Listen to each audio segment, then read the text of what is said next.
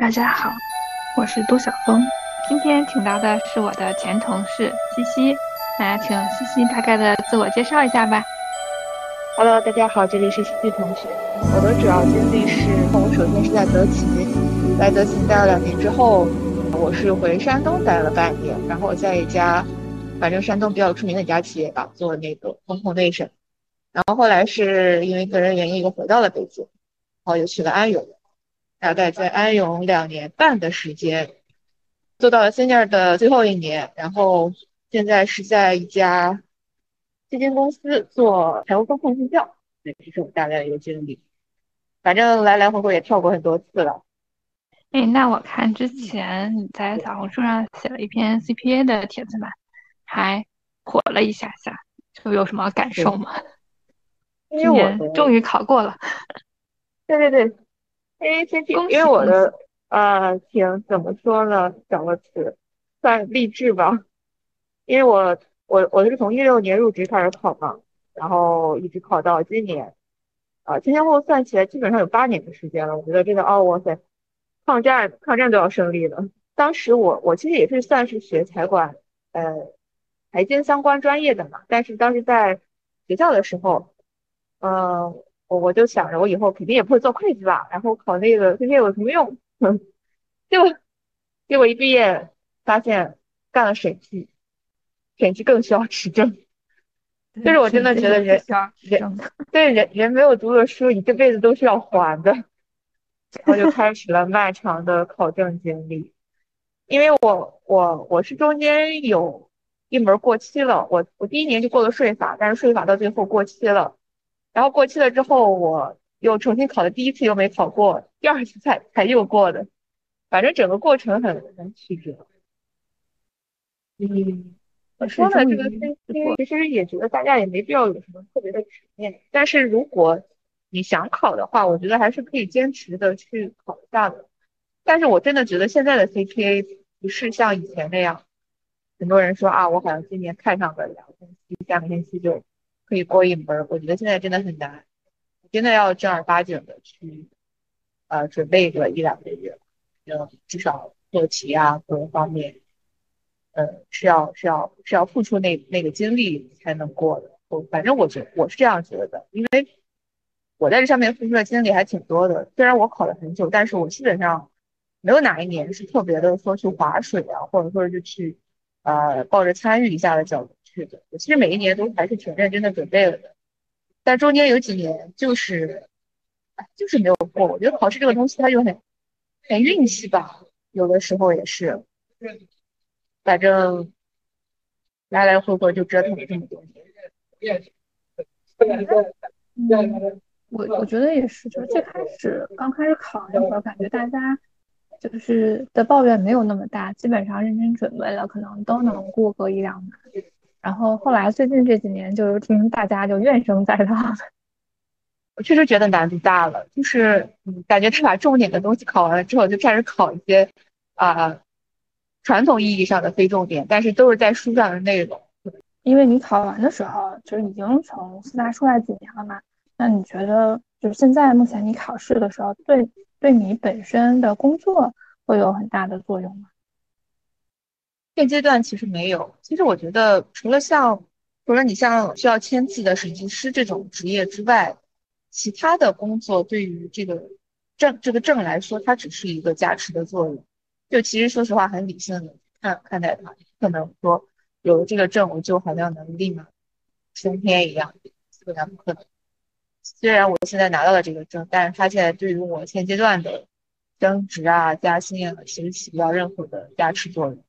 只是说我选择了去呃完成这一件事情吧，但是其实有有很多东西，我觉得你没有办法是去以现在的目光去看的，它可能会成为你呃未来某一份工作的敲门砖或者说是一个门槛儿啊。比如说人家可能有一份工作，人家就是要一个说强制要求要有四大有证的人，那样你如果真的没有的话，你可能就失去了，起码失去了这样一个呃敲门砖一个机会。所以我觉得这个东西你没办法用现阶段的有用没用去去衡量它，而且其实我真的觉得这个考试的过程对我来说也挺磨练意志的，因为其实你说没想过放弃那是不可能的尤其我从四大已经出来两年了，就是呃在职备考，其实我觉得很挺辛苦的，没有那么大的，就是你没有像有在事务所那么大的那种呃对他的渴求度了，所以就没有那么大的那种激情了。然后你还要花你啊下班时间、周末时间，然后你也没有那么长的假期去准备它。其实我觉得真的挺难的。我我基本上考试之前的一个月的周末都会去上那种付费的自习室，因为我觉得在家根本看不进去书，就你得保持那那种意志力去完成这件事情。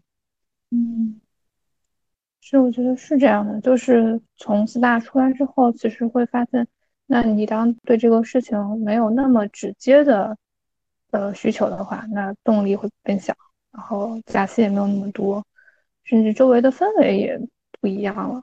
就是之前感觉在事务所的时候，大家那段时间都在放假准备考试。嗯，哎，而且，嗯，那你现在的这个工作，其实它本身是对 CPA 持证是没有要求的，对吧？对，没有没有。但是其实说实话，呃，这个证书它肯定是有一个加持的作用。就是现在，其实我看到的，像我我我能看到的那些职位的 JD。基本上我觉得百分之八十都会有一个呃 CPA 持证优先啊什么，就是这个证书肯定是能给你，就是你这个方向，因为嗯，因为你这个方向其实对他财务的基础的这个嗯硬实力来说要求也蛮高的，它主要还是尤其是我们这种财务背景、四大背景的人来说，他想招你还是更重要看这一块儿，所以他对 CPA 执证还是有很高的偏好的。对，反正肯定是个加分项，因为我觉得现在也是因为这个行情不好，就大家越来越卷，所以导致这个要求真的就是水涨船高。当其实当他如果那个市场人才紧缺的时候，就是你有没有证据，你觉得其实能干活就行，他会他会很看这个。其实你说真的，通过考试学到了多少专业技能、芯片知识的话，我觉得其实，呃，真的感觉过两年就忘了。你你不用的话，那个知识其实不。重复的话，其实真的，我觉得就就忘了。我感觉很多知识，如果你学的时候肯定是觉得学到了这些东西，但是如果你长时间工作里面不接触的话，还是的确是会忘的。嗯，对对。其实我觉得工作很大程度上就是一个重复度和熟悉度的问题，就是它可能都不会很难。那样。而且工作里面它其实。很多东西它跟食物结合的部分比较多，而且，嗯，它不同人的工作，嗯，一般来说他会专，就是专专门关注的是一个点。那比如说，嗯，可能有人有的人工作他会用到的这个财管的东西比较多，那他可能税法这些东西他再也不看，他可能再也不会接触这些东西，也是有可能的，是吧？对对对对对，工作真的让你很全面的需要去了解这些东西，好像呃。也没有，但是如果其实说，呃，你你走你走到足够高的职位，需要去呃 control 一个板块，或者说说我财务财务总监这种需要你去负责一个部门的话，那个时候可能会对你的要求会比较全面。但就像如果只是一个打工人的角色的话，其实大家的角色都是呃分区分块的，就是边是边忙是忙。我觉得其实对于全面的这个要求没有那么高。嗯。我是觉得等到嗯，可能级别比较高的，就比如说财务总啊，他们他们其实对细节的了解也不会很很精细，就是感觉是一个整体的思维啊，然后然后他的这个呃框架要比较好。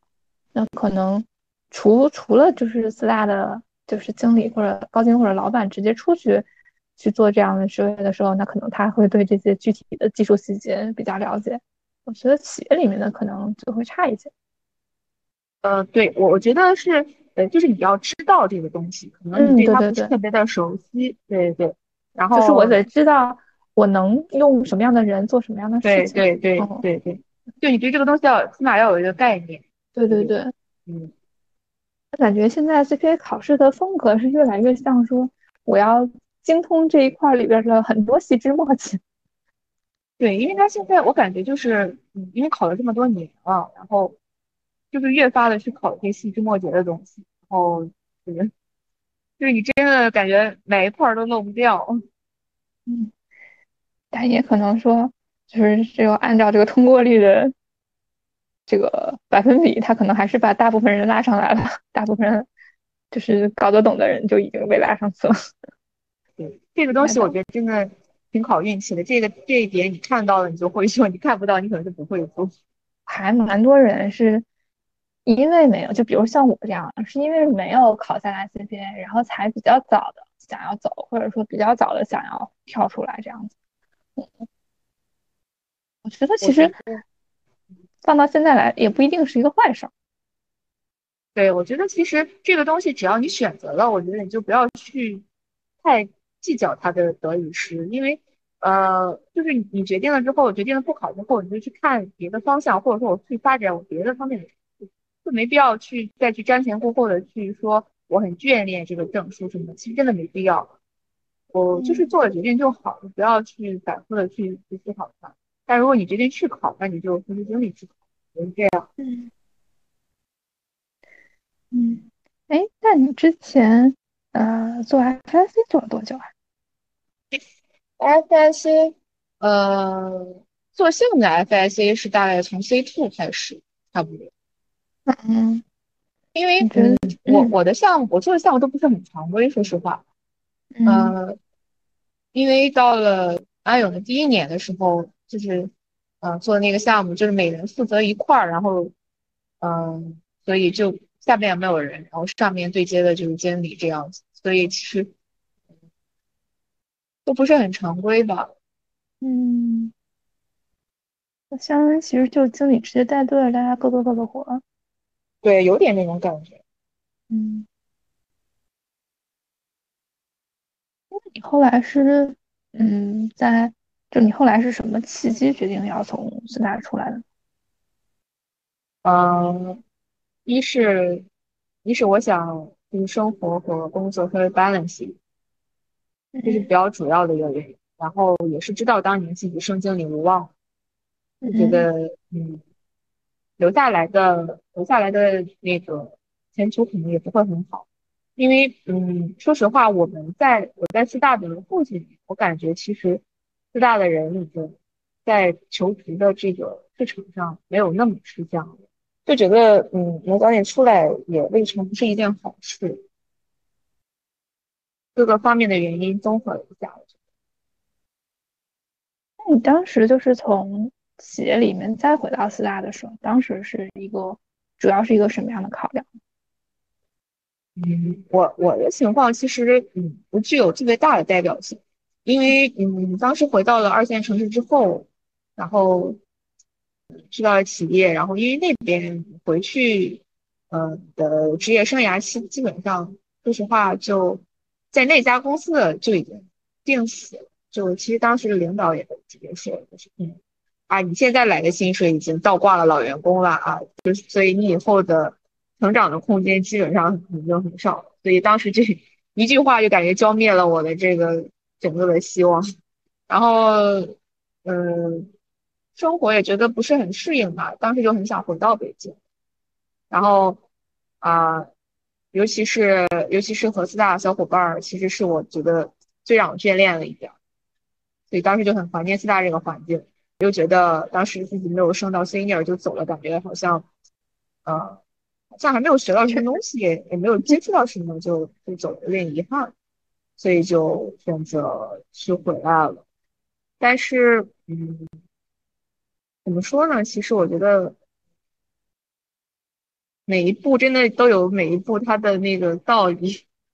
回来之后就开始突然突然突然就是遭遇了遭遇了一点滑铁卢，就有一种那种感觉吧。反正每个转变都会带来很多思考，确实是。那你当时就是回到四大的时候，嗯，有什么预期吗？就是比如说预期说我要做几年啊这样子。感觉当时，如果你重回四大的时候，这个面试老板也会问的。嗯，我当时的预期可能是，其实也没有想太长远，当时也是想看能分到什么项目。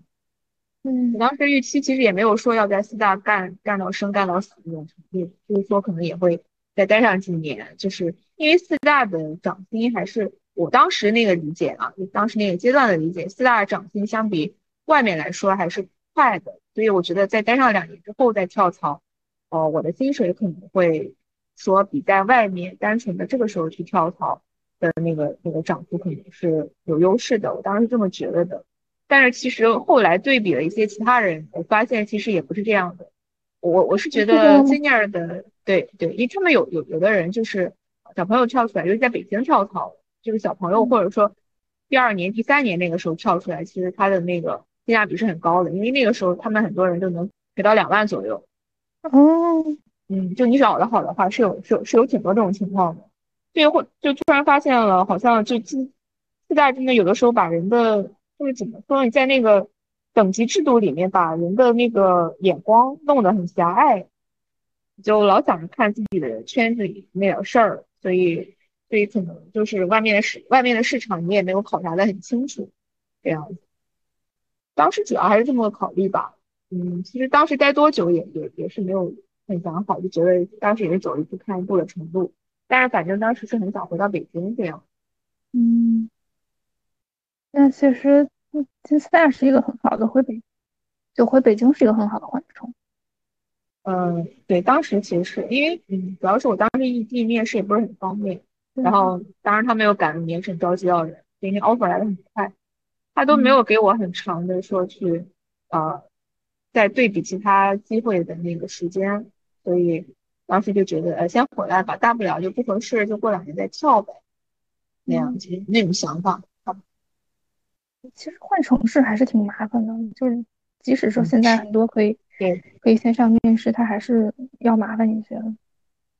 嗯，反正这件事对我的那个当时的那个改变还挺大的，因为我觉得，呃，一一是你的工作环境变，二是你生活工作的地方变，三是你整个的人际的圈子变，就是我的各个方面你都要去适应的话，嗯，会会有一点辛苦。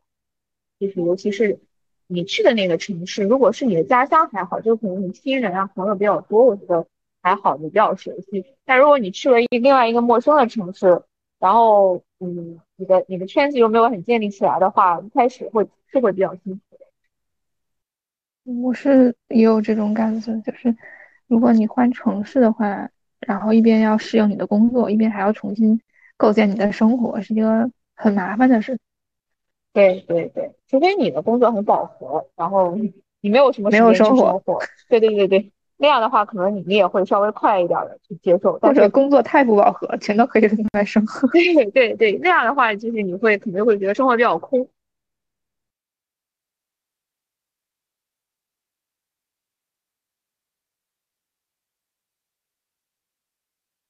其实当时说到，咱们刚才说到这个四大的性价比嘛，因为。嗯，小朋友，诶，其实 S one 就第三年做完跳出来能拿到两万的话，那已经算是挺不错的 offer 了。前几年互联网招的多嘛，对，觉得可能机会会比较多一点。对对对，这个我觉得确实是和市场环境直接挂钩的。就是现在真的观察这个就业环境，是真的发现，就是现在纯四大的人很难跳。就现在基本上，呃，猎头如果说。接受纯四大背景，会标一下，就纯乙方背景考虑。但是现在很多很多，就百分之七八十吧，我觉得就纯乙方背景都有，现在都说不考虑。所以就是其实大家可能也关注到了这个纯乙方背景，它确实有它的一定的局限性，所以大家都比较偏爱甲方加乙方背背景这样一个复合背景。对，想啥都有，其实一直都这样。对，就是现在行情不好了，更明显。对，就更卷了嘛，所以他要求就更多了。其实我当时，嗯，你说你说，啊，我其实觉得就是四大，但是他们还是会要求四大有你有四大经历的，就是很矛盾啊。但是他还是希望你有几年四大的这样一个经历的，但是他又不想你是纯四大经历，就是反正就既要又要那种感觉。他就不想自己培养人，他想要一个其他甲方已经培养好的人。对对对，有那种感觉。我记得当时我换工作的时候不是特别好找，其实虽然我换的挺快的，但是很明显的发现就是有一些有一些面试的时候，你是会觉得对方不是那么满意的，他可能就算最后给你发了，还是市场上并没有他理想中的那么样一个人，他挑了一个比较不错的。对，确实，我其实觉得找工作也挺缘分的，也是，就是机会有的时候真的真的要碰。我其实我觉得从我打算出来到正儿八经去投简历面试，我觉得前后到最后到接到 offer，我可能真的也花了挺挺长时间的。我觉得得有一年吧，因为嗯，因为可能我我也挺挺挑的，因为其实我也没有说我要立刻马上走。然后我还是想找，因为我前我觉得我之前的工作变动已经有点多了，就所以我有想下一份找一个自己至少七八十分满意这样，再再说再我再去动这样，嗯，所以我基本上前前后后我真的感觉找了蛮久，我从 C two 开始一直找到 C 三都已经快过完了这样的这样一个时间段吧，因为我我当时就是就是因为我觉得找工作确实我们也也要放平自己的心态，你也没有办法说既要又要。你不可能说既要既要钱多，你又要呃生活和呃这个工作稍微 balance。其实很多东西不能不能兼得，你还是要突出自己的你首先最想要的是。那我那个时候就很想说那个生活和工作稍微 balance 一点，因为我觉得在四大那几年真的有点透支了自己的这个时间，就很想稍微那个朝九晚五一点啊，就互联网之类的。就他明确告诉我加班的那种，我基本上都啊没怎么考虑。你薪水吧，你又又又不能接受很低，起码你要不能接受降薪吧，是吧？找工作前前后后也找了蛮久的。那我觉得其实找了蛮久才是一个比较正常的、比较审慎的状态，因为毕竟你不是说就是工作两三年那会儿调，那会儿就满市场上都是你可以选择的，就是比较初级的职位。那你等到第四五年跳的时候，你的不管对薪水的预期、对职位方向的预期，其实。市场上合适的职位本来就没有那么多，然后这些职位又不一定空缺出来，就需要比较长时间去看和考虑。对我后来还和朋友开玩笑说，那你说人家现在这么好岗位哪会有坑啊？空出来的岗位肯定要么就是一个要开拓型的岗位，那你肯定需要很多的精力去去那个刨坑是吧？要不然就是这个岗位之前很坑，或者说领导很难伺候，就逼走了一一一代又一代的人，所以他需要不断的去。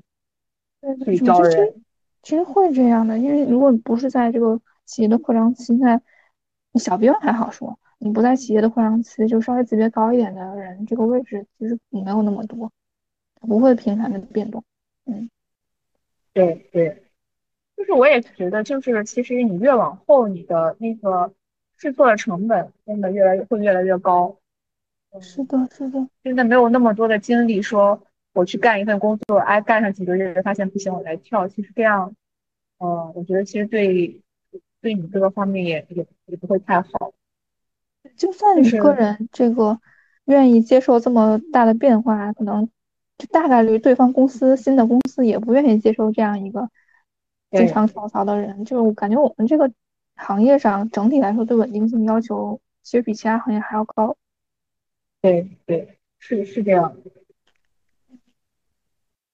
我就记得我另一个朋友行业，他是做运营的，但是他当时跳槽也大概等了一年，等到他想要的这个职位放出来。我还是不太轻易建议大家去裸辞，就是除非你说这份工作已经让你觉得影响到你的身心的这样一种状态的话，我觉得你的身心健康是第一位的。这种情况下，你肯定要就是说你只要工作就休息一段时间是比较好。但是如果说，呃，得干且干那种状态，我其实觉得是不建议大家去裸辞的。因为如果你裸辞的话，你会，你可能一开始前两周啊，我去玩一下什么，状态很放松。但如果到后期，你就会陷入一种比较焦虑，说我比较着急想去入职的这样一个状态，或者说你担心自己的社保断掉，我想就是说赶紧要有一份工作。那个时候你就会有点饥不择食，可能就来一个 offer，你就想去。但是这个 offer 可能真的达不到你八十分满意的话，你可能就是到了，哪怕你入职了之后，其实你的状态也不会很理想，你你还是不满意，就是那种。你还是不满意，然后或者说你还是就你的心是没有安定下来，可能还不如你的上一份工作。对对对，你可能会有这种感觉，就是你你会去比较，然后你一比较啊，你可能就心态就有点失衡这种感觉。所以我还是建议大家，就是如果真的想，呃，我还是觉得换工作，大家还是就是，尤其是现在这种行情，还是省钱一点比较好。你你可以花多一点的时间去，呃，说考虑自己说想找哪一方面，然后。多面一面，然后多比一比，然后这样，然后最后找一个起码能达到七八十分左右的，然后这样，我觉得这样的话，你起码坐在那个岗位里，你心里还是稍微舒服一点的。要不然的话，你会有总有一种这个工作配不上我的感觉，就待在那儿你也不舒服。对，会这种对。哎，你这一类的就金融方向的企业，它其实年终占比很高的呀。我们也就一个月一两个月。那你们算占比比较普通的，可能偏国企性质的，那它年终奖占比可能一年的三分之一都在年终奖了。但是年终奖他也不会给你写在合同里，然后到的时候他又说啊绩效不好什么，只能发这些。那你有什么办法？所以我真的，我真的下份工作就是这个 base 我一定要就是，就还是要看公司的情况，就算他 对对这个承诺。就算给你写几个月的年终，那也只是一个预期几个月年终，行情不好他不发，那是没有任何办法。互联网它一般会写说我预期年终奖，比如说啊，它预期三个月，但是也是后面会跟一句，根据绩效考核，不不不不不，然后根据什么公司业绩，对对对，对，他不发，那你也是一点办法都没有了。哦，是，嗯，呃，他基本上不太有公司会给你写到说我年终给你发几个月，嗯，所以我还是。对我，我现在还是觉得就是 base 才是王道，因为人家出去有很多很多时候问你多少钱，也是问只问你 base，说现在年终奖你们又不一定什么的，我们不不参考什么。对，年终奖你拿到了，可能让他参考一下；你没拿到，那的确是没啥意思。啊，对呀。我昨天看那个看一个短视频，然后那个博主就采访，呃，今年存了多少钱？然后采访到俩人是正好俩人是猎头，就说今年行情不好呀。我今年也是，尤其是尤其是我感觉疫情期间没有怎么花钱，然后今年疫情一放开，就开始各种出去玩啊，什么演唱会什么的，就花销一下子暴涨。就是今年的今年的确实是那个存的钱没去年多。报复性出游，感觉今年哪里人都很多。对对，而且我就是确实下半年就是陆陆续续的会接触一两个猎头这样吧。然后就是大家聊了一下，真的发现现在市场市场行情是真的差。就是首先，它有的地方它都在压你的，它它不是说给你涨薪的，它都还在压你的那个那个 base。然后其他有些地方人家就说我们最高只能接受百分之十的涨薪。我说啊，百分之十的涨薪，那我跳它干嘛呀？我去了之后可能还操心操心劳力的。对就是我很困惑哈，压薪水的话，那为什么这个人会跳槽呢？有人跳吗？那我不知道，那除非是你现在这个单位让你卷的特别难受吧，也有可能。那我就不如在当地躺平了。那就是其实这个东西就是个人衡量，你现在你现在在在这个岗位待的多难受，还是说你去找一个说可能啊稍微舒服一点啊，但是我可能薪水也少一点的地方。这个跟你说，我们的工作强度又低，对，我们的时薪很高。对，就是看你怎么选了这个东西。嗯。但是我真的觉得现在没有什么说稳定的工作啊、金饭碗这种，真的没有了。就是感觉 你不管去一些，就是国企、央企，可能都都有点风雨飘摇。他们可能只是说，在这个企业还能运作的情况下，对员工还稍微，嗯，没有那么苛刻。就如果真的你说某个行业都不行了，或者说你的企业都要破产了，那还能保你员工？那我觉得不可能。他只是可能呃处理的方式有些有有些区别。对对，就是从上而下，整个行业各个方面都都不会很好，我觉得现在是这样。但是我打算明年年后看看市场上现在是个啥情况。嗯，我我觉得其实是要随时关注一下市场情况。就你刚刚说在四大的时候，大家可能就比较关注于小圈子，就可能不太知道市场上的行情。我觉得的确是这样的，就是其实是应该，就算你不找工作，感觉每年也应该看一看市场上的样子。对对，就是嗯，保持一下这个活跃度吧。就是起码你偶尔和猎头聊一聊，就你看看找你的猎头大概是什么样的，就能给到什么个什么个情况，然后你就大概清楚自己在 市场上可能是个什么定位。对对，我觉得是这样。对，现在不是那个四大老刷到他们在修什么那个 no pay leave 了，也不招人。对，我感觉现在大家应该都不太好过。之前有一波，八九月份的时候有一波那个咨询的小朋友被推迟到十二月入职了，然后就看到好多人就是重新找工作，哦，因为推迟到十二月入职是一个非常不好的这个信号吧，对吧？然后，然后美国那边好像有推迟一年入职的了。因为哎，因为我觉得其实说实话，经济下行对咨询行业的影响应该是应该是最明显的。是的，因为审计，审计好歹是，嗯，你企业每年都要干的，但是企业没钱了之后，那不咨询的，那暂时可也可以不需要，是吧？对对，审计是一个非常刚需的东西，咨询一个锦上添花，甚至就对，现在大家都是勒紧裤腰带去那个去过日子，我感觉我我刚毕业的时候，大家都想进咨询。我觉得最近其实，我觉得从我到 senior 之后，我就没觉得就是咨询有多好了。我因为我在我在咨询实习过，就怎么说呢？我觉嗯得咨询真的是千差万别，就嗯是呃，你可能带一个不同的项目组，你做的咨询的项目风格方式就完全不一样。就嗯，真的是取决于你带一个什么样的团队，然后去服务什么样的客户，就是差的真的非常大。但是，但是其实我觉得，总而言之，就是咨询它需要你有特别大的去特别强的那个汇报能力。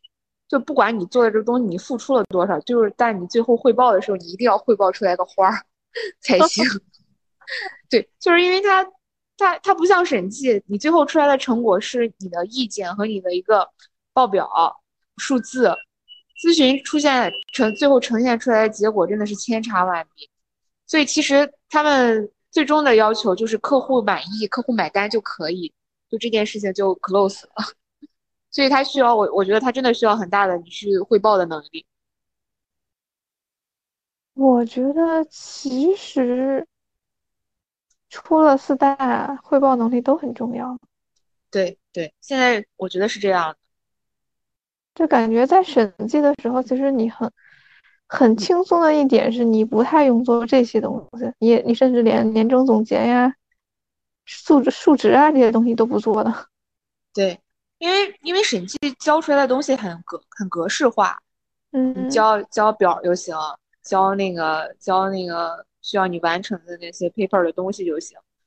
但是其实，在企业里面，你的工作量没有那么没有那么，就是你呈现出来的东西没有那么模式化，那对，领导又不能量化。对，嗯领导又不能天天盯着你是吧？然后所以你你你肯定说我要去考察你干了什么呀？我可能也不会说要求你百分之百的，就是潜入到工作里面去去给我做什么东西，但是你必须交出来的东西是我满意的，所以就是得有各种汇报，就不管你付出了多少心血，最后能给东西就行。你你要付出百分之二十的精力在汇报上。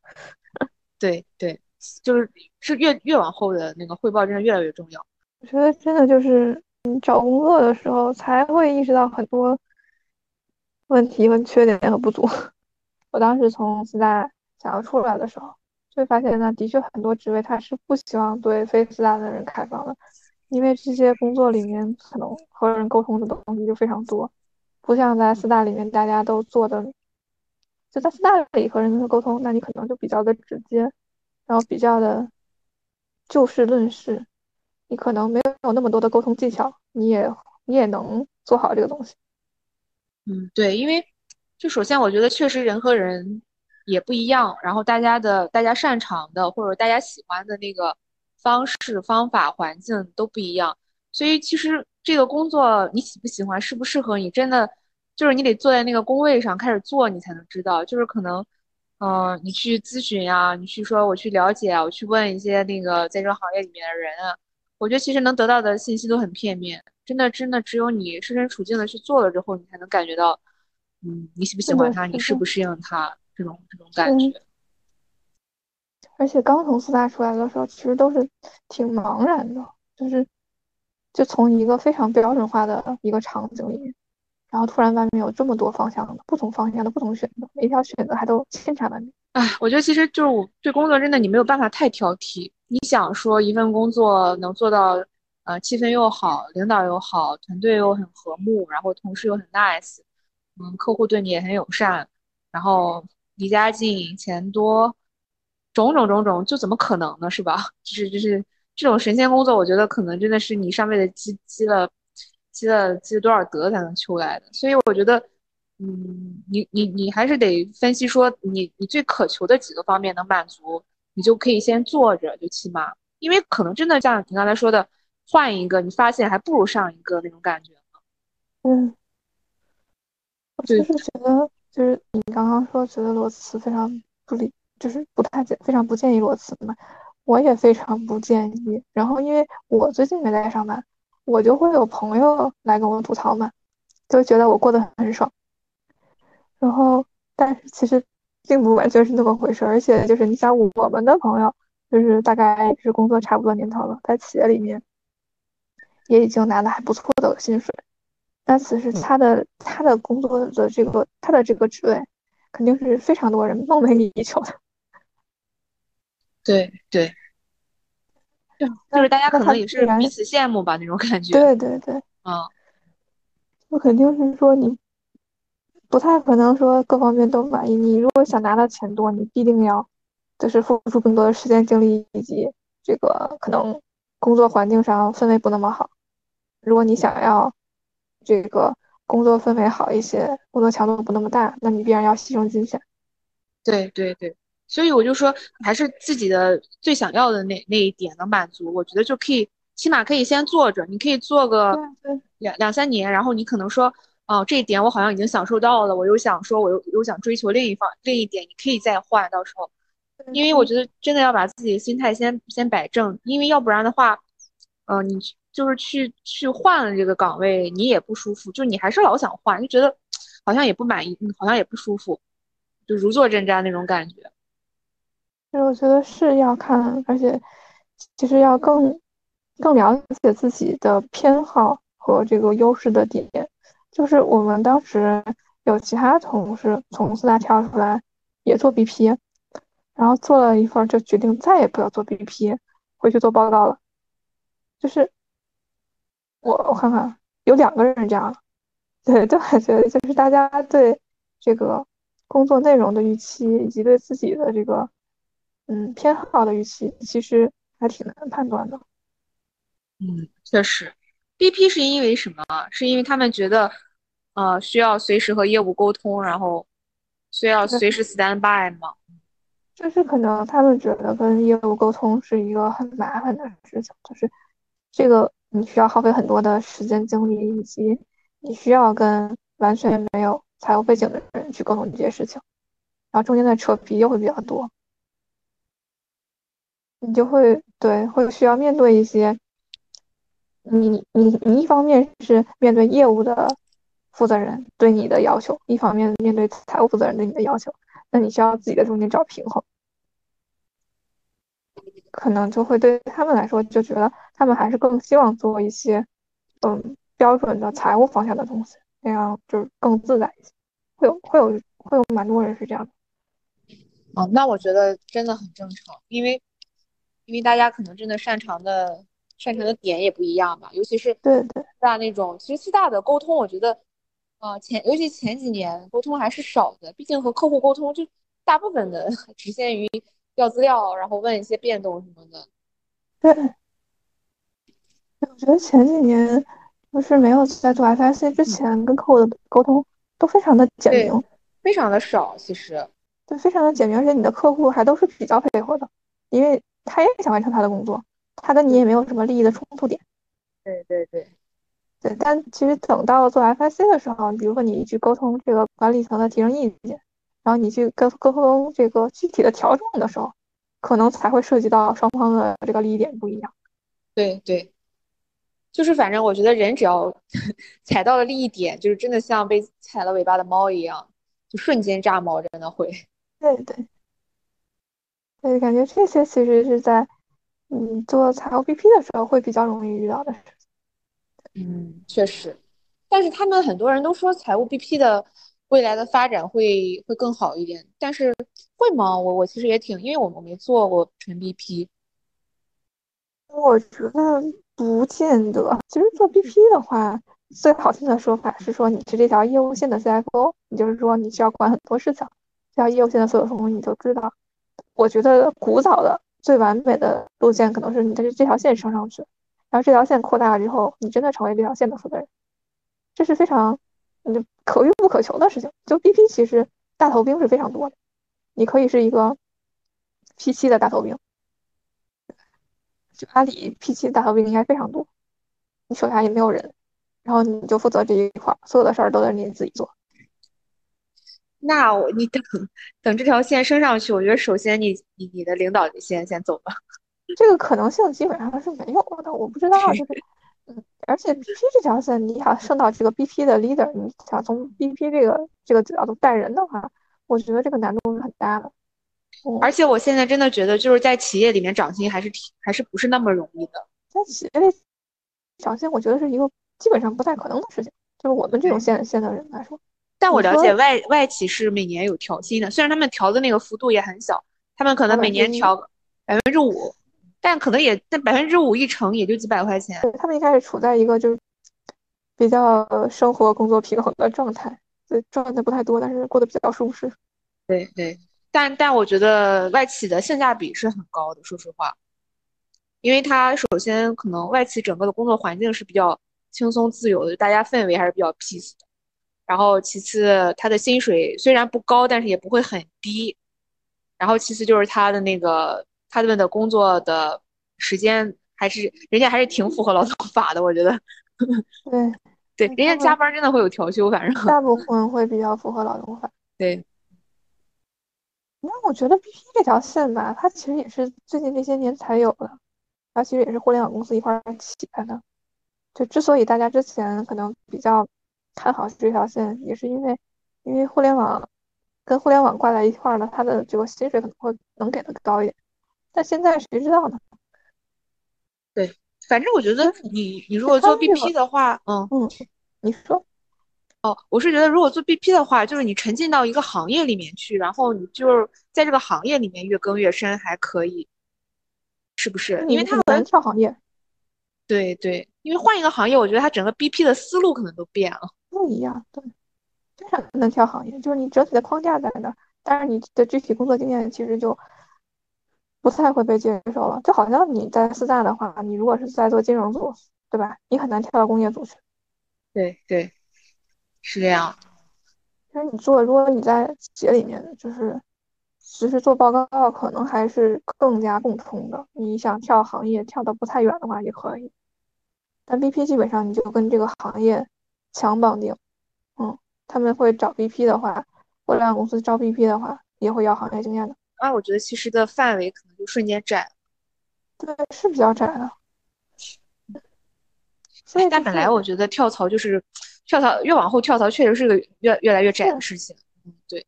我觉得从四大跳出来第一步就大幅收窄了之后的这个工作方向，对你算是跳到了投资嘛？对，但我觉得这个还是比较宽的一个行业。因为我我其实说实话，我个人也不是很看好，因为金融行业它是一个附属行业。就大环境不好的话，它肯定跟着不好。因为你市场上没有那么多的余钱的话，那其实这个行业你没有钱，那就没有金融。嗯，要投不出去。对，所以它它也它是受影响也会很很大很大的。你看以前的以前的那个说什么 PEVC 都是怎么一个状态，年终奖都发几十万几十万，现 在咋可能是吧？能发就不错了。我就是，嗯，呃，就是，如果你当时出来跳到一个传统行业里面，那其实可能换行业也是一个很难的。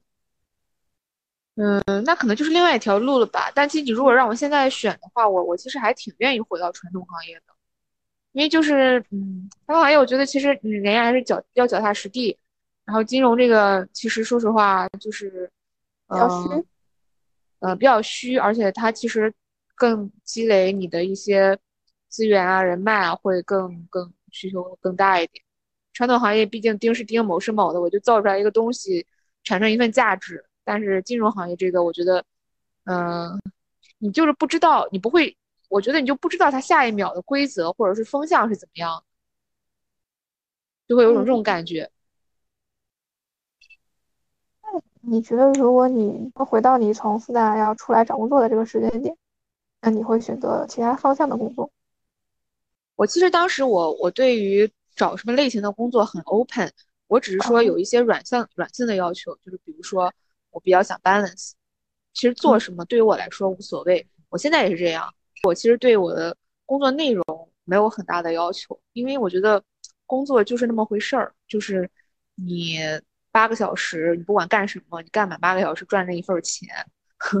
然后其实你去做做做做 reporting 做 BP 什么的，我觉得其实，嗯，都还差不多吧，对我来说，因为我觉得你不是操这份心，你就是操那份心，你不是出这份力，你就出那份力，就是你可能是时时间花的精力分布不同而已。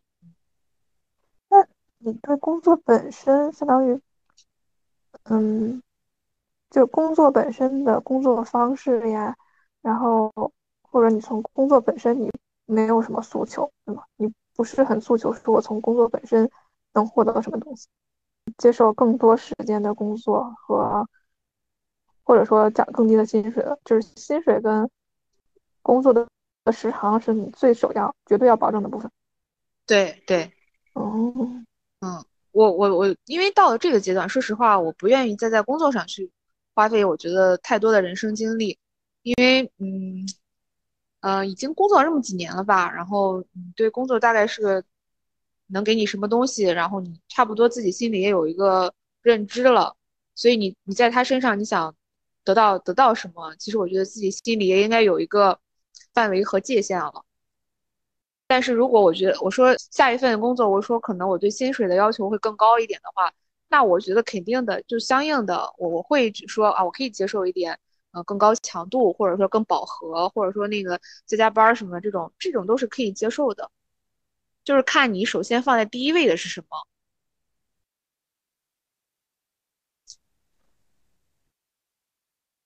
那就是比如说你在找下一份工作的时候，那你可能会接受说我在加加班啥的。嗯，可以，你会去衡量吧？会去衡量，就是他给你的那个性价比吧。就是他给你的那个那个薪水和这个工作强度啊，你觉得啊，在我心里这边是 OK 的，是平衡的，那我就接受，就是这样。但是你说你真的想去呃得到什么其他的一些软性的东西，像呃认同感啊、价值啊什么东西，我觉得那个东西是很虚的。我觉得其实给钱就是一种价值感了，就是以前可能也会说自己很想说，就觉得自己做这个东西很没有意义啊，很没有什么的。但但其实那个意义是你要怎么衡量的？就是反正现在会不会太想太多那方面吧？就是一是我要付出的时间，二是我能得到的那个薪水，其实这是比较直观的去衡量一份工作的价价值和意义的。我觉得现在我会就把这件事情简单化吧，就是这些东西是最直接、最能量化的。对对对对。因为我觉得你去找认同感和价值感那些东西，很多时候其实会对你的内心会会造成一定的损耗，或者说会很内耗。嗯，是，对，我觉得，我觉得是这样。对，就还不如去说，我就去找一些，因为你说你你怎么去衡量你所说所谓的价值感和那个成就感的东西呢？好像。你很难说，很难说出来一二三吧，是吧？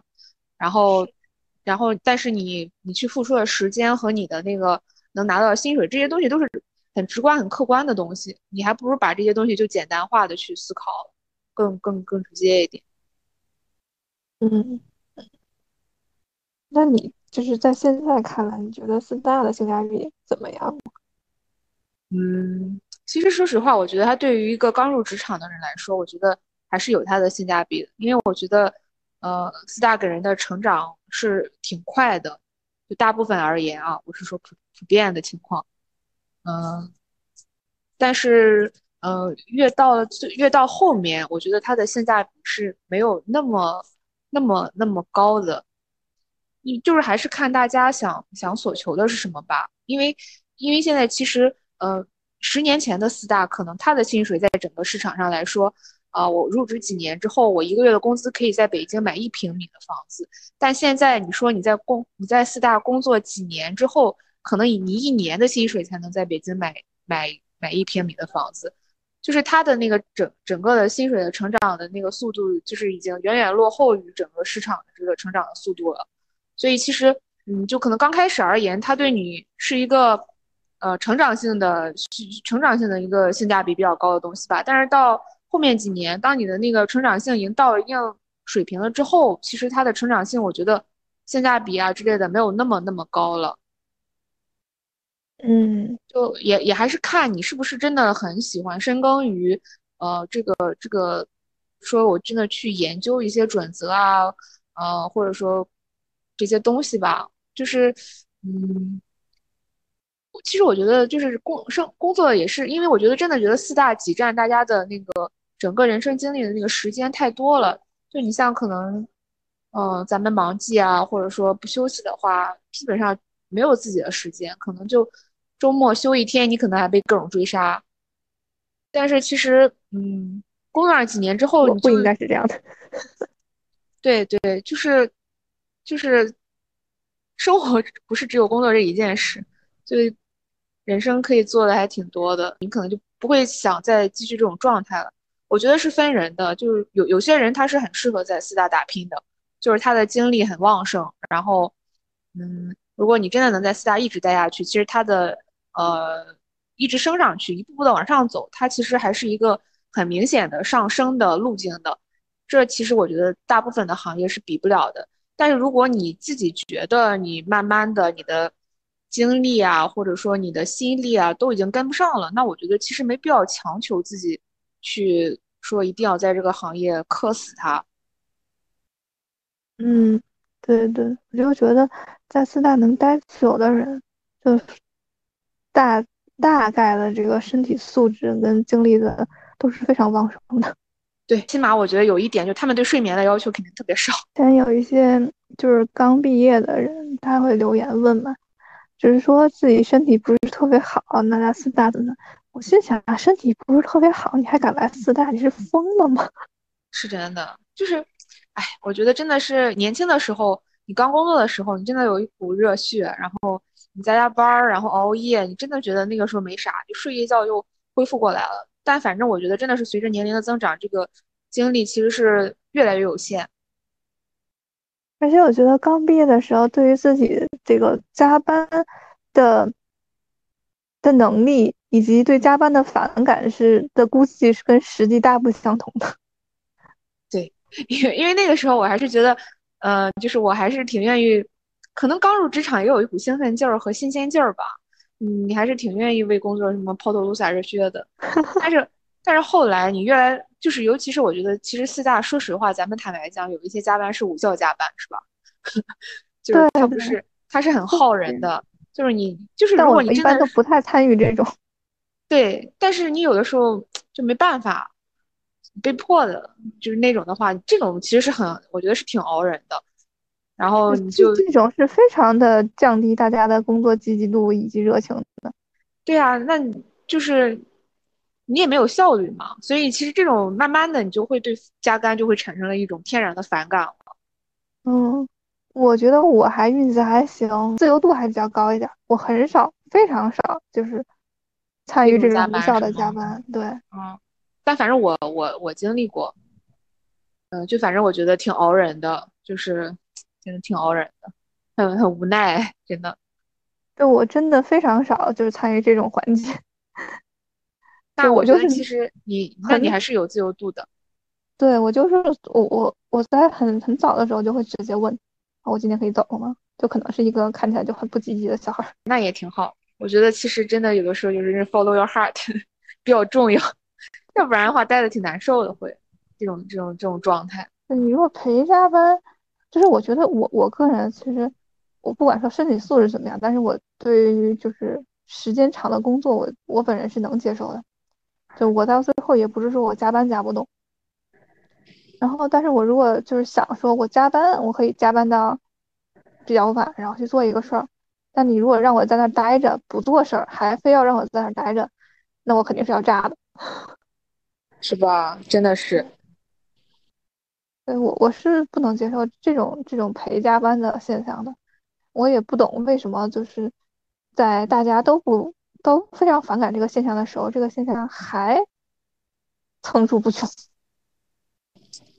啊，就是我觉得这个东西其实是自上而下的，因为和管理和管理者的风格是直接挂钩的。对对，嗯，对。所以其实有的时候你跟你跟的那个 leader 比较好的话，我觉得其实嗯是很是稍微舒服一点的。而且如果就是你其实我觉得四大你如果一直待的团队都很稳定又很好的话，真的可以一直待下去的。其实 是的，是的，我有朋友就是这样的，就是人家已经高精了，就是他们团队就很稳定，他们项目很稳定，你就好羡慕啊。我觉得真的也看很看命。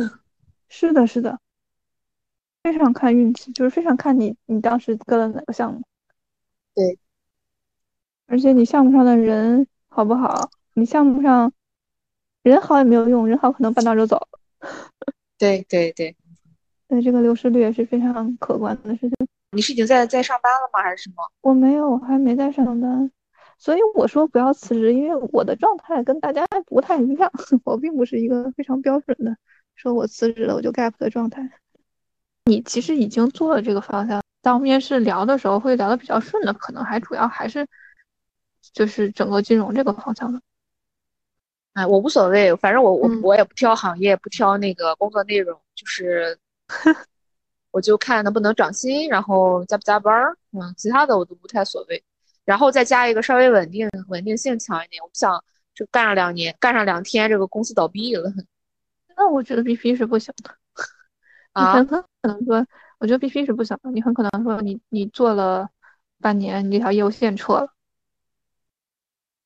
嗯，这条业务线转型了。我其实我对 BP 的考虑性也不是很大，我其实说实话，我我还是比较想去外企的，就是 balance 一点，然后那个环境好一点。那外企有什么合适的职位吗？基金？没有。外企现在很也很难，因为你想，现在大行业汽车和医疗，外企现在都在规模都在缩，所以其实外企现在也也没有什么好坑。但是我只说我自己比较理想的吧，只能说到时候再看了。而且外企给的钱不多呀。嗯，其实老牌外企还行，就是老牌外企它稳定嘛，它业务量也稳定，各各种方面就稳定。我之前有问一个，我是一个医疗外企的一个朋友，他们已经好几年不招了。主要是主要是主要是最近的医疗行业也在外企也是受影响挺大的。嗯，现在有啥不受影响的行业吗？感觉就是我们这种做知识性行业的，就是很烦。我跟你讲，就是大家现在特别舍得在精神方面花钱。哎，我身边听的太多了，就什么精油疗愈、瑜伽疗愈，还有那个颂钵，你知道吗？就拿个钵刚一敲，我知道，对的，那个玩意儿。然后还有什么啊，各种冥想，还有什么，还有各种去学什么道德经、国学的。哦，哇塞，我都不便宜的那个班儿。然后大家真的都很都很舍得花钱去去体验啊，去学。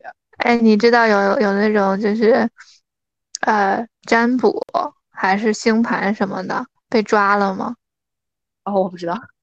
啊，就被抓了，整个团队都被抓了，然后那种就是用做销售的什么也被抓了，判了，进去了，就是类似于诈骗。哦哦，嗯，我就觉得就是很有一些，我是觉得他是的确是有科学依据，比如冥想啊什么的，然后这种标准的心理咨询，因为这个玩意儿好像。大家的方法卖门都不一样，就什么有什么周易，然后有对有星盘，然后还有什么奇门遁甲，反正我听到的太多了。但是大家，但是大家现在都很舍得在这方面花钱。就是越，我感觉就是那种你你就是日常的努力，或者说你的付出越不容易看到回报，你就越去追求一些玄学的东西。所以大家都说人人。求神拜佛，就是人一般是在不顺的时候才会想求神拜佛。那你生活蒸蒸日上，你还会去感谢菩萨什么的吗？是吧？觉得，因为我发现，就我自己也会去，有的时候会算一些东西啊。然后，嗯，大家都很都很说，就大家可能用的不一样。有些人去占星，然后有些人去说打卦什么的，但是我真的发现大家都在算这个东西，就是可能，因为可能确实是试错成本也很大。找个男朋友去看我说男朋友合不合适，然后找份工作我和这工作合不合适啊，就是各种，哈，这么夸张？嗯，大家现在真的都是 很那个什么，就是的确，我觉得世界上很多东西你是没有办法去用科学去解释的。那你追求一个什么东西，就相信有一个全能的人在主导这些东西，总是比你相信这些东西都是概率问题要要容易一些。啊，就是总要，我觉得其实精神寄托挺重要的，就你不一定不一定说非是信仰什么，就是哪怕你一个非常强烈的爱好，或者说看书，我觉得其实都是一种精神寄托。但是你得有，要是没有的话，就是我觉得在很大程度上，或者遇到很多事情的时候，你都挺痛苦的。我感觉信仰这个东西的确是能够给你很多寄托，然后让你在做事情的时候更加有信心，或者怎么怎么样的。对对，也也能给你很大的力量。我觉得其实，嗯，就是那种支撑力吧。嗯嗯，反正我觉得还是治了治了我挺多内耗的东西。因为我以前，嗯，我以前对工作也是很，就像说的那个，追求很多东西。后来我真的就慢慢想开了，你不能坐在这儿，你天天，其实你坐在这儿很挺舒服的，你又不用风吹，又不用日晒，那你干嘛每天要自己这么精神折磨自己？是，嗯，就如果就是拿线上班的话，那少了很多内耗是很好的。对，我觉得人还是，嗯，需要有点事儿干的，就是需要上班。那你不上班，或者你或者说你用一些东西去填满你，就包括填满你的时间，填满你的精神，都是需要需要去填满你的。因为你很空下来的话，你就会会有各种各样的杂念。所以我觉得人还是需要。